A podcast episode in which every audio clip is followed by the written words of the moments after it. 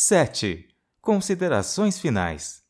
Com a realização da pesquisa, foi possível analisar qual é o real público da Litera Rua e para quem está chegando sua mensagem.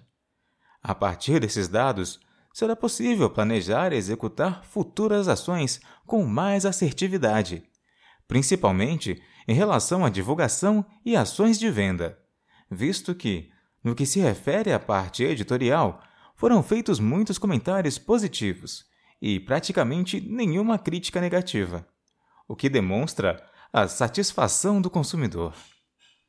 Dois pontos a se pensar em soluções são a divulgação e distribuição dos livros, já que a maior parte do público se encontra na região metropolitana de São Paulo.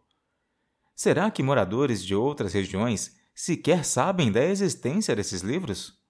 Ou será que o valor do frete é muito alto e dificulta o acesso a partir de outras regiões?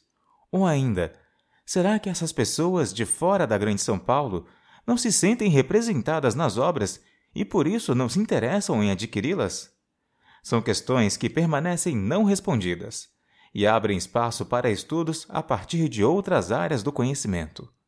Por enquanto, vale reavaliar as estratégias de divulgação e distribuição para que as excelentes obras publicadas e vendidas pela Litera Rua cheguem a um público cada vez mais amplo.